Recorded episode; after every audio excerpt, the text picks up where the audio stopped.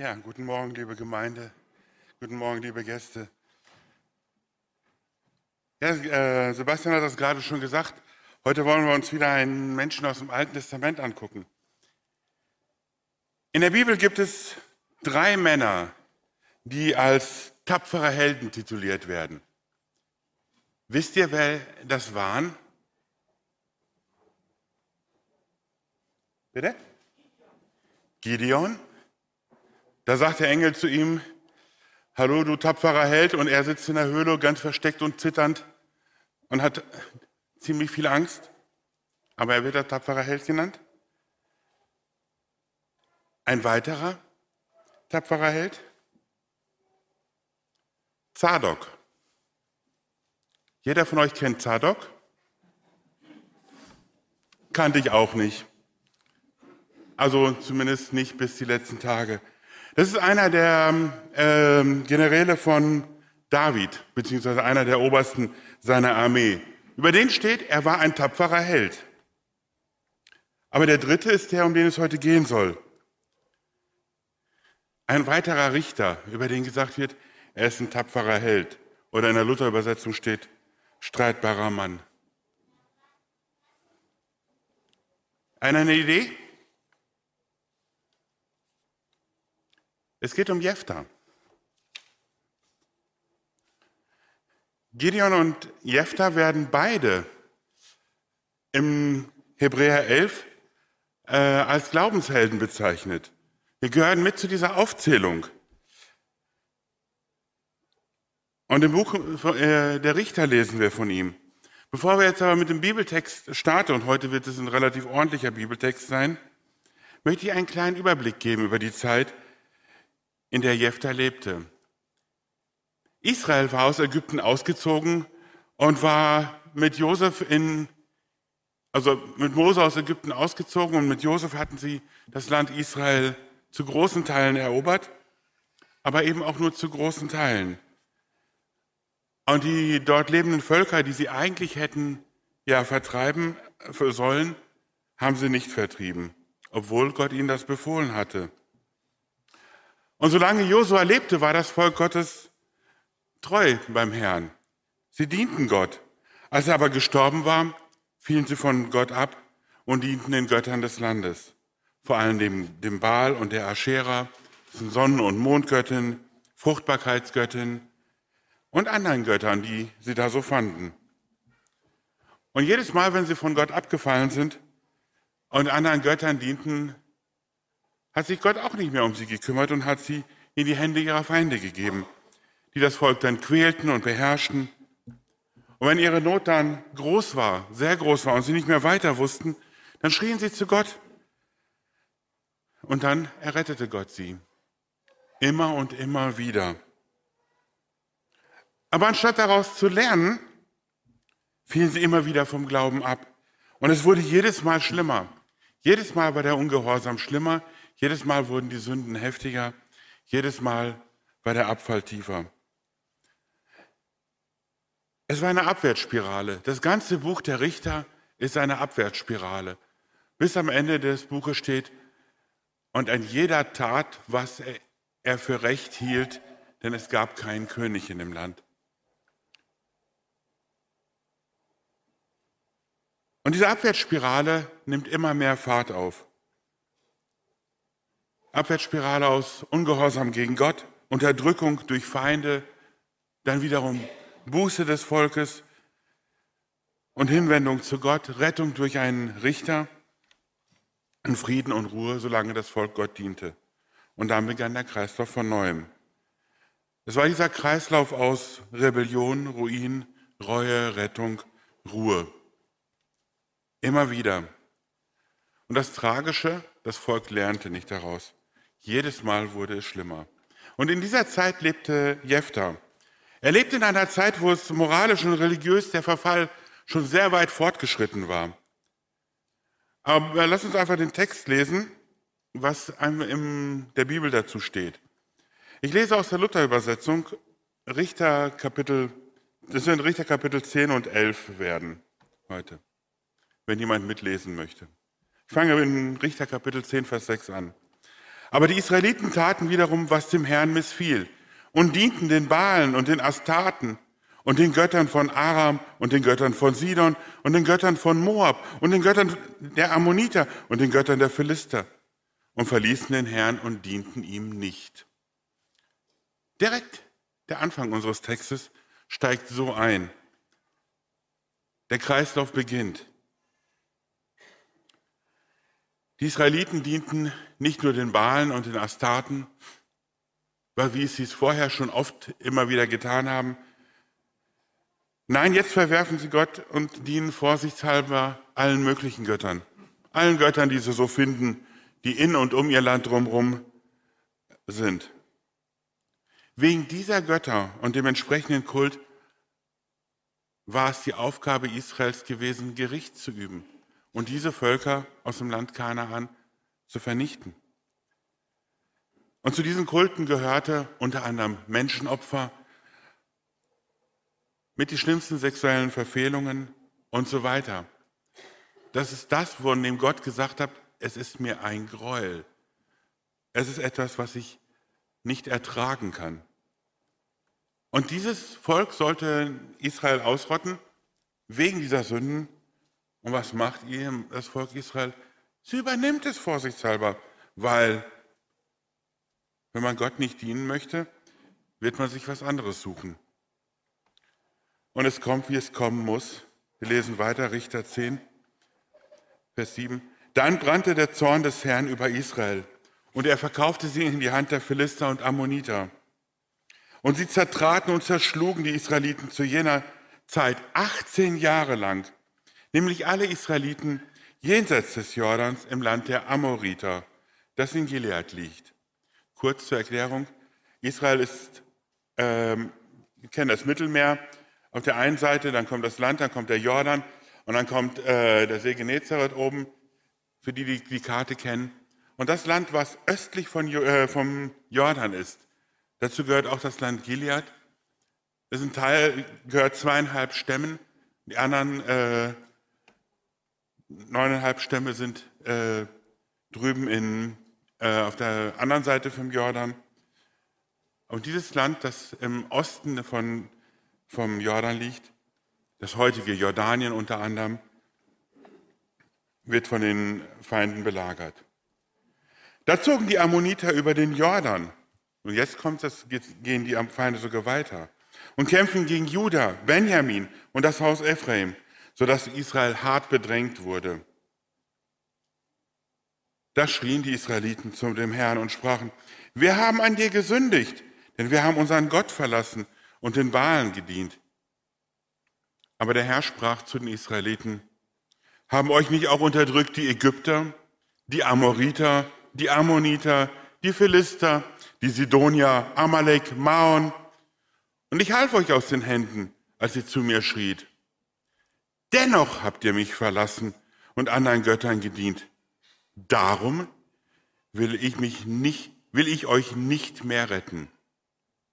Geht hin, schreit zu den Göttern, die ihr erwählt habt. Lasst diese euch doch helfen zur Zeit eurer Bedrängnis. Aber die Israeliten sprachen zu dem Herrn, wir haben gesündigt. Mache du mir es mit uns, wie es dir gefällt. Nur errette uns heute. Und sie taten von sich die fremden Götter und dienten dem Herrn. Da jammerte es ihn, dass Israel so geplagt wurde. Als die Not zu groß wurde, erinnert sich das Volk wieder an Gott und ruft um Hilfe. Und zunächst lehnt Gott es ab, ihnen zu helfen. Und ich glaube, die Argumente Gottes kann jeder verstehen, oder? Stellt euch vor, ihr habt einen Freund, der braucht Hilfe und kommt zu euch und bittet euch um Hilfe. Ihr helft ihm. Und anstatt dass er Freund in Dankbarkeit ist, betrügt er euch, hintergeht euch, bestiehlt euch, redet schlecht über euch und so weiter. Er verrät euch also. Gut, ist okay, dann ist das halt so. Und nach einer Zeit braucht der Freund wieder eure Hilfe. Er kommt zu euch, entschuldigt sich bei euch. Gut, ihr verzeiht ihm, und der Kreislauf beginnt von wieder. Ihr helft, aber statt Dankbarkeit kriegt ihr nur Verrat, kriegt ihr nur wieder, wieder Hintergang, Wie oft macht ihr das? Einmal? Zweimal? Dreimal? Ich glaube, spätestens beim fünften Mal würde ich sagen, komm, sieh zu, da ist die Tür, schönen Tag, schönen Weg. Oder?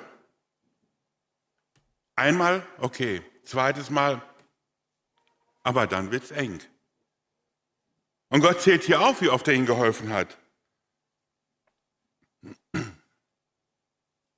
Aber habt ihr dann gelesen, was passiert? Als das Volk echte Buße tat, sich wirklich zu ihm, zu Gott bekehrte. Und nicht nur in Worten, ja, wir möchten gerne, sondern sie tun die Götter, die ganzen fremden Götter weg. Sie dienen wieder Gott. Habt ihr gelesen, was da steht? In Vers 16? Und sie taten von sich die fremden Götter und dienten dem Herrn. Und dann steht da, da jammerte es ihn, dass Israel so geplagt wurde. Das ist groß. Das ist richtig, richtig groß. Gott ist gerecht. Auf der einen Seite, natürlich, er hätte sagen können, seht zu, wo ihr hergekommen seid, da geht ihr auch wieder hin. Aber Gott ist auch Liebe. Und wenn jemand ehrlich Buße tut und ehrlich zu ihm kommt und ehrlich umkehrt und ehrlich um Vergebung bittet, dann kann Gott gar nicht anders, als sich an sein Wort halten, dass er diese Leute annehmen wird. Das ist eines der schönsten Stellen hier im Buch der Richter, meiner Meinung nach. Vielleicht auch eines der schönsten Stellen auch in der Bibel. In Johannes, 1. Johannes 1, Vers 9 lesen wir, wenn wir, uns, wenn wir aber unsere Sünden bekennen, so ist er treu und gerecht, dass er uns die Sünde vergibt und reinigt uns von aller Ungerechtigkeit. Gut, weiter geht's im Text.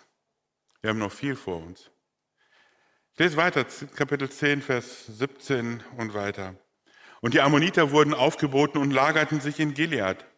Aber die Israeliten versammelten sich und lagerten sich in Mitzbah. Und das Volk und die Oberen von Gilead sprachen miteinander. Wer ist der Mann, der anfängt, mit den Ammonitern zu kämpfen? Der soll das Haupt sein über alle, die in Gilead wohnen.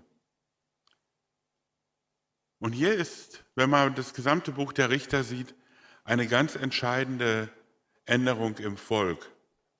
Als das Volk in das Land reingekommen ist und Josef gestorben ist, dann kommen die Stämme auch zusammen und sie fragen Gott, Gott, wer von uns soll das oder das tun? Hier steht nichts mehr von Gott fragen. Und das Volk und die Oberen sprachen untereinander. Man beratschlagte sich, man suchte nach menschlichen Maßstäben. Lesen wir weiter den Text. Jephtha, der Gileaditer, war ein streitbarer Mann. Oder in anderen Übersetzungen steht ein tapferer Held. Er war der Sohn einer Hure. Gilead hatte Jephthah gezeugt. Als aber die Frau Gileads ihm Söhne gebar und die Söhne der Frau groß wurden, stießen sie Jephthah aus und sprachen zu ihm, Du sollst nicht erben im Haus unseres Vaters, denn du bist der Sohn einer anderen Frau. Daher floh er von seinen Brüdern und wohnte im Lande Tob. Und er sammelten sich bei Jephthah lose Leute, und zogen mit ihm aus. Jeftas Leben war nicht einfach, oder? Schon der Staat war eigentlich ziemlich verkorkst. Sozialer Standpunkt, soziale Ehre, null. Seine Mutter eine Hure, sein Vater einer, der bei Huren aus und eingeht. Vielleicht hat er genügend Stolz gehabt, der Vater, dass er ihn wenigstens zu sich aufgenommen hat, dass er beim Vater aufgewachsen ist. Ein paar Dinge deuten darauf hin. Aber in der Familie hatte Jephtha keinen Stand. Er war Außenseiter, er war ausgestoßen. Er hatte nichts. Er flieht vor seinen Brüdern. Er flieht vor seinen Brüdern ins Nachbarland oder in die Grenzregion und hat nichts. Er fängt bei Null an. Und es sammeln sich um ihn lose Leute und was machen diese losen Leute um Jephthah drumherum? Sie ziehen umher und sind de facto Verbrecher. Das ist eine Räuberbande. Und diese Räuberbande zieht aus, heißt so viel wie, und sie machten Überfälle. Und wenn man den Text so liest, dann, also mir kam dann direkt die Verbindung zu einem anderen, der das ähnlich gemacht hat. Wisst ihr, wer das ähnlich gemacht hat? Der geflohen ist, mit einer Räuberbande Überfälle gemacht hat. David, genau. Als er vor Saul geflohen ist, zieht er in die Stadt Ziklag, das ist im Grenzgebiet. Und mit den Soldaten, die um ihn drumherum sind, die sich ihm angeschlossen haben, viele von denen waren Gesetzlose, mit denen zieht er umher und bekämpft die Feinde Israels. Und ähnlich macht es hier auch Jephtha. Vielleicht hat David ja auch den Jephtha nachgemacht, das kann auch sein. Und Jephtha ist bekannt. Jephtha scheint in, seiner, in seinem Volk ein bekannter Hauptmann zu sein. So eine Art Robin Hood. Ein Held. Er kämpft gegen die Feinde Israels. Vielleicht ist er sogar der Einzige, der noch den Feinden irgendwie Paroli bieten kann. Wir lesen weiter in, Vers, in Kapitel 11. Und einige Zeit danach kämpften die Ammoniter mit Israel. Als nun die Ammoniter mit Israel kämpften, gingen die Ältesten von Gilead hin, um Jephthah aus dem Land Tob zu holen, und sprachen zu Jephthah, komm und sei unser Hauptmann, dass wir gegen die Ammoniter kämpfen. Aber Jephthah sprach zu den Ältesten von Gilead, seid ihr es nicht, die mich hassen und aus meines Vaters Haus ausgestoßen haben? Und nun kommt ihr zu mir, weil ihr in Bedrängnis seid? Die Ältesten von Gilead sprachen zu Jephthah, darum kommen wir nun wieder zu dir, damit du mit uns ziehst und uns hilfst, gegen die Ammoniter zu kämpfen und unser Haupt sei es über alle, die in Gilead wohnen. Jephthah hatte schon genug erfahren, was da so lief. Deswegen geht es dann weiter. Jephthah sprach zu den Ältesten von Gilead, wenn ihr mich wiederholt, um gegen die Ammoniter zu kämpfen, und der Herr sie vor mir dahin gibt, werde ich dann euer Haupt sein? Die Ältesten von Gilead sprachen zu Jephthah, der Herr sei unser Zeuge, wenn wir nicht tun, wie du gesagt hast. Da ging Jephthah mit den Ältesten von Gilead, und das Volk setzte ihn zum Haupt und Obersten über sich. Und Jephthah brachte alle seine Anliegen vor dem Herrn in Mitzbah. Die Anführer des Volkes wählen Jephthah zu ihrem Obersten. Genau diese Leute, die seinerzeit ihn aus dem Haus seines Vaters vertrieben haben, die ihm das Zuhause genommen haben, die ihm die Familie genommen haben, die ihm alles genommen haben. Aber wir sehen hier noch etwas anderes von bei Jephthah. Und das hat mich sehr beeindruckt. Jephthah war ein Räuberhauptmann. Es war ein rauer Kerl, der mit dem Schwert wahrscheinlich schneller war als mit irgendeinem anderen weisen Wort. Und obwohl er sicherlich kein geistliches Schwergewicht war, er war nicht studiert. Er kannte die Schriften wahrscheinlich von was da war, aber er war kein großer Prediger. Aber er scheint ein tiefgläubiger Mann zu sein. Denn als es die Ältesten mit ihm sprechen, was steht da? Und Jephthah brachte alle seine Anliegen vor den Herrn in Mitzbah. Es ist Jephthah nicht egal, was passiert. Es ist Jephthah nicht genug, wenn die Anführer an seinem Volk sagen, ja, wir machen dich zum König, komm du mit. Jephthah ist das wichtig. Er geht hin und bespricht es mit Gott. So wie Jesus. Jesus ging immer wieder auf von seinen Jüngern weg, mal morgens früh, mal abends spät, und ging und betete, nahm sich Zeit mit Gott nur zu zweit. Alle Dinge, die ihm wichtig waren, hat er mit Gott besprochen. Und Jephthah macht das hier genau so. Er geht hin. Es ist ein großes Pro Projekt, was er da angehen möchte. Er geht hin und bespricht es mit Gott, so wie er es machen sollte so wie wir es machen sollten. Ich lese weiter im Text. Kapitel 11, wir sind schon bei Vers 12. Dann sandte Jephthah Boten zum König der Ammoniter und ließ ihm sagen, was hast du mit mir zu schaffen, dass du zu mir kommst, um gegen mein Land zu kämpfen? Der König der Ammoniter antwortete den Boten Jeftas, weil Israel mein Land genommen hat, als sie aus Ägypten zogen, vom Anon an bis an den Jabok und bis an den Jordan, so gib's mir nun in Frieden zurück. Jefta aber sandte abermals Boten zum König der Ammoniter. Die sprachen zu ihm, so spricht Jefta, Israel hat kein Land weggenommen, weder den Moabitern noch den Ammonitern. Denn als sie aus Ägypten heraufkamen, zog Israel durch die Wüste bis ans Schilfmeer und kam nach Kadesh. Da sandte Israel Boten zum König von Edom und sprach, lass mich durch dein Land ziehen. Aber der König von Edom hörte nicht auf sie. Auch sandten sie zum König von Moab. Der wollte auch nicht. So blieb Israel in Kadesh. Und zog in der Wüste umher und umging das Land Edom und das Land Moab und kam vom Sonnenaufgang her an das Land Moab. Und sie lagerten sich jenseits des Arnon und kamen nicht ins Gebiet von Moab, denn der Arnon ist die Grenze von Moab. Und Israel sandte Boten zu Sihon, dem König der Amoriter, dem König zu Heschbon und ließ ihn sagen, lass uns durch dein Land ziehen bis an unseren Ort. Aber Sihon traute Israel nicht und ließ es nicht durch sein Land, durch sein Gebiet ziehen, sondern versammelte sein ganzes Kriegsvolk und lagerte sich bei Jahes und kämpfte mit Israel. Der Herr aber, der Gott Israels, gab Sihon mit seinem ganzen Kriegsvolk in die Hand Israels und sie erschlugen sie. So nahm Israel das ganze Land der Amoriter ein, die in jenem Land wohnten.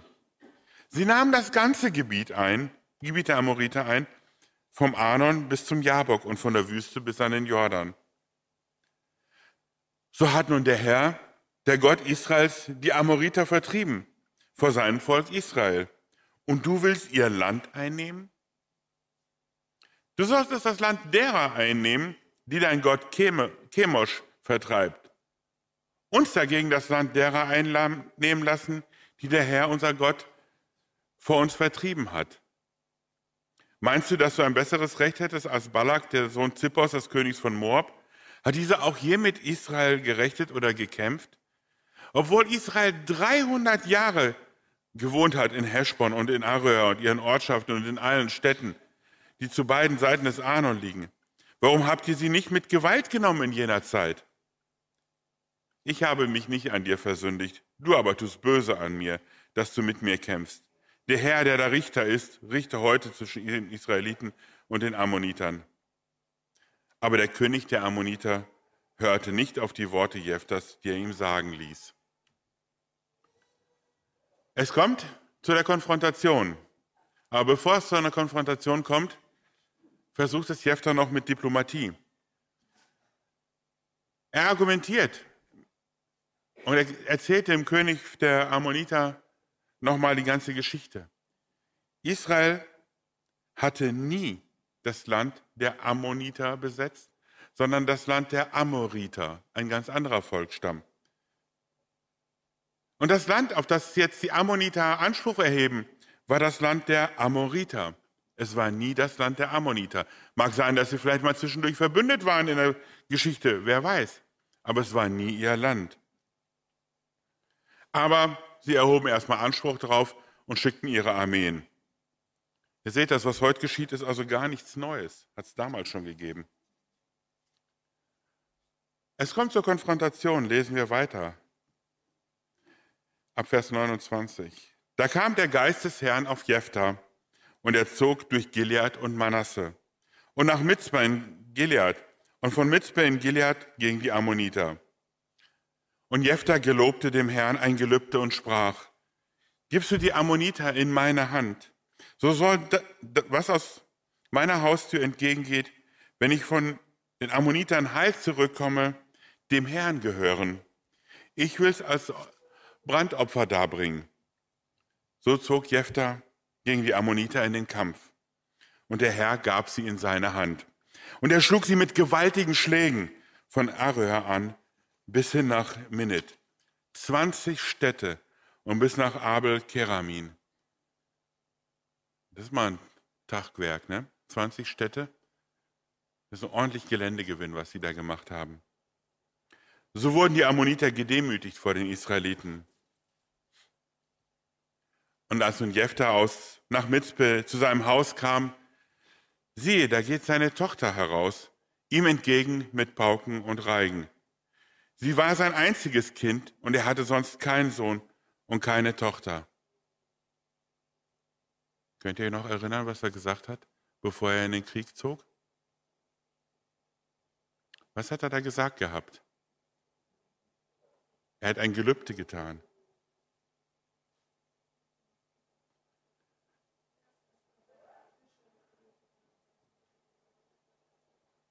Genau, das Erste, was über seine Türschwelle geht, soll Gott gehören. Er möchte es als ein Brandopfer darbringen. Und als er sie sah, zerriss er seine Kleider und sprach, Ach meine Tochter, wie beugst du mich und betrübst mich? Denn ich habe meinen Mund aufgetan vor dem Herrn und kann's nicht widerrufen. Sie aber sprach, Mein Vater, hast du deinen Mund aufgetan vor dem Herrn? So tu mit mir, wie dein Mund geredet hat, nachdem der Herr dich gerecht hat an deinen Feinden, den Ammonitern. Und sprach zu ihrem Vater, du wollest mir das gewähren. Lass mir zwei Monate, dass ich hingehe auf die Berge und meine Jungfrauschaft beweine mit meinen Gespielinnen. Er sprach, geh hin und ließ sie zwei Monate gehen. Da ging sie hin mit ihren Gespielinnen und beweinte ihre Jungfrauschaft auf den Bergen. Und nach zwei Monaten kam sie zurück zu ihrem Vater. Und er tat ihr, wie er gelobt hatte. Und sie hatte nie einen Mann erkannt. Und es war Brauch in Israel, dass die Töchter Israels jährlich hingehen, zu klagen um die Tochter Jephthas, des Gileaditers, vier Tage im Jahr. Es lief doch so gut, oder? Jephthah zieht in den Krieg und er erringt einen grandiosen Sieg. Er macht die Feinde geradezu platt. Die sind chancenlos. Obwohl sie wahrscheinlich zahlenmäßig überlegen waren, egal. Er zieht da durch wie so ein heißes Messer durch Butter.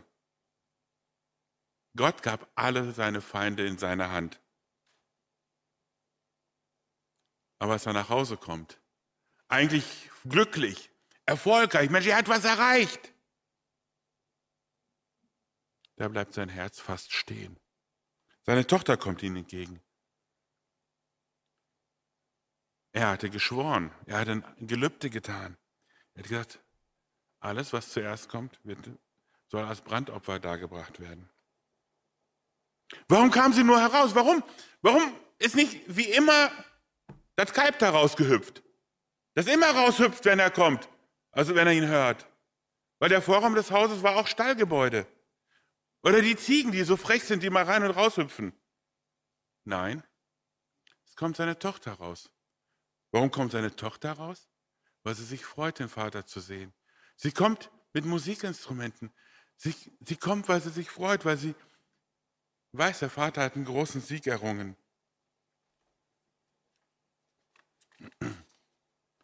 Warum hat er diesen sinnlosen Eid geschworen? Warum musste er noch, noch einen draufsetzen? Er hatte alles vor Gott gebracht. Er wusste, er sollte diesen Kampf führen. Warum hat er noch so ein sinnloses Versprechen gemacht? Kann man das Wohlwollen Gottes denn sichern? Können wir uns eine positive Antwort von Gott sichern, wenn wir ihm sagen, Gott, wenn du das und das, äh, wenn ich das und das kriege von dir, dann mache ich das und das. Meint ihr ernsthaft? Gott sagt, ja klar, dann mache ich das, weil das, das ist es mir wert. Gar nichts davon. Wir können nichts beeinflussen. Wir sehen hier, das Verhältnis zwischen Vater und Tochter ist sehr, sehr innig. Das ist ein Verhältnis, wie es zwischen Vater und Tochter sein sollte. Liebevoll, ehrlich, offen. Und seine Tochter willigt ein, das Gelübde zu erfüllen. Was meint ihr? Hat Jefter seine Tochter geschlachtet und auf dem Altar geopfert? Wie denkt ihr?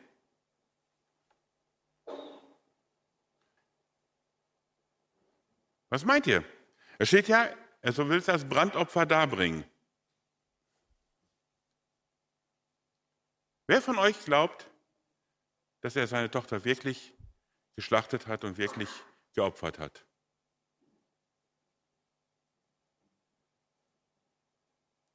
Okay, ich sehe keine Handmeldung, vielleicht bin ich auch blind, weiß ich nicht. Doch, eine. Das heißt aber, alle anderen glauben, dass er es nicht getan hat. Hier steht, und nach zwei Monaten kam sie zurück zu ihrem Vater und er tat ihr, wie er gelobt hatte. Also er hat sein Gelübde erfüllt. Habt ihr denn eine Ahnung, wie das Erfüllen dieses Gelübdes sonst möglich war? Oder warum meint ihr, dass er das nicht getan hat? Warum meint ihr, dass er es nicht geopfert hat?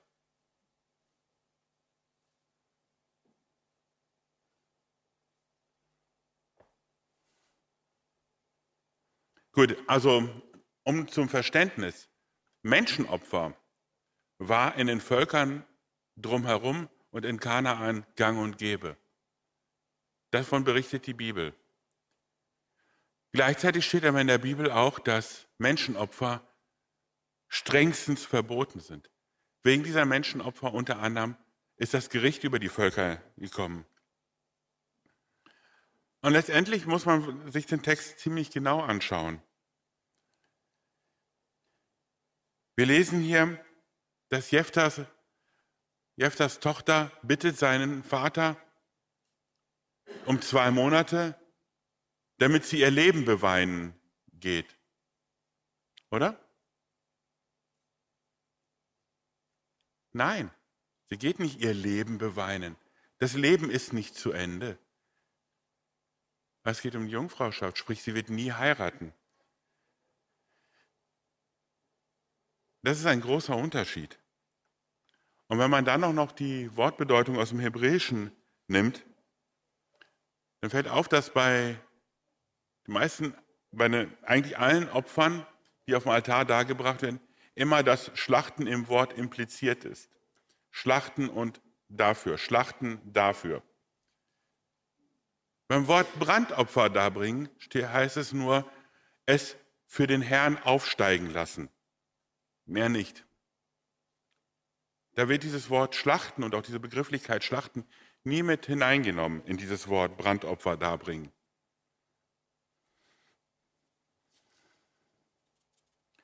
Und wenn man sich dann mal noch andere Übersetzungen anguckt, in der Luther-Übersetzung ist das, finde ich, ein bisschen unsauber rausgearbeitet. So ist das, die Tochter bittet Jephtha, lass mich hinabgehen auf die Berge, um meine Jungfrauschaft zu beweinen. Nach dem Luthertext denkt man, okay, die sitzen hier im Tal und sie geht hoch auf die Berge und beweint. In Wirklichkeit sitzen sie in Mitzbah, das ist ein Ort oben auf dem Berg, auf dem hohen Berg, mit viel Rundumsicht. Und die anderen Berge drumherum sind kleiner. Und sie geht hinab in die Berge, also in die anderen Berge, um da ihres zu beweinen, und steigt wieder hinauf zum Herrn. Und damit wäre das Wort wörtlich sogar tatsächlich erfüllt.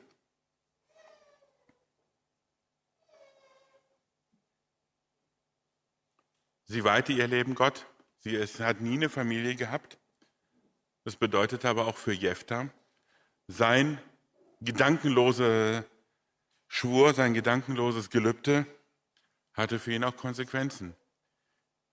Er würde niemals ein Enkelkind auf den Schoß halten, niemals mit seinen Enkelkindern Lego spielen, Rennautos basteln, schwimmen gehen oder ähnliches. Seine Linie war in Israel ausgestorben.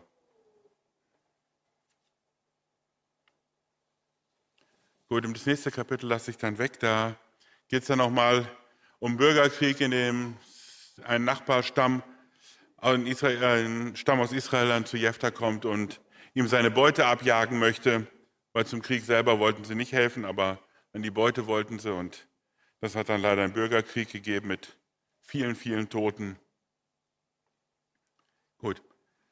Was können wir heute aus dieser Geschichte von Jephtha lernen? Was können wir heute mitnehmen? Was kannst du heute mitnehmen?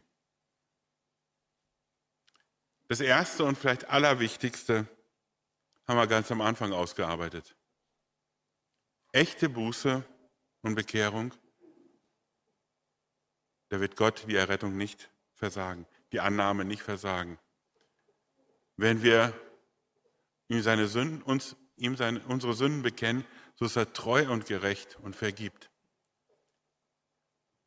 Wenn dein Leben verhunzt, verkorkst, wie auch immer, voller Sünde, voller Fehler ist und du gehst zu Jesus und übergibst ihm das ehrlich, er wird dich annehmen.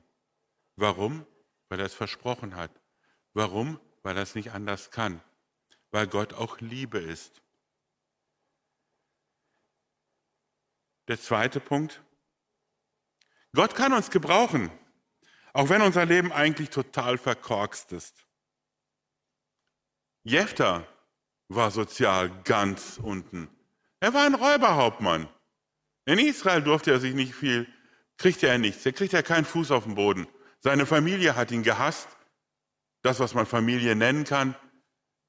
Er war ein Nichts. Ein Verbrecher. Und genau den wählt Gott als Richter. Warum? weil er seine Pläne mit Gott besprach. Weil er von sich aus vielleicht nicht stark sein konnte. Und das ist schön für uns.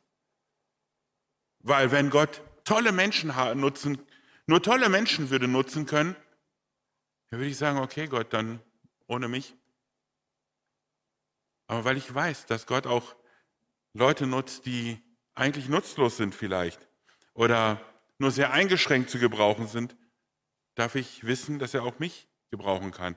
Und damit auch dich, auch wenn du denkst, ich kann das nicht. Gottes Kraft ist in den Schwachen mächtig. So steht es in der Bibel. Und die dritte Lehre, die wir aus dem Leben von Jephtha ziehen können, jede unserer Handlungen und unsere Worte haben Konsequenzen. Nicht umsonst sagt Jesus in der Bergpredigt, wir sollen nicht schwören, keine Gelübde tun. Jephtha hat sein Gelübde gehalten. Wie oft haben wir Gott was versprochen und haben es nicht gehalten?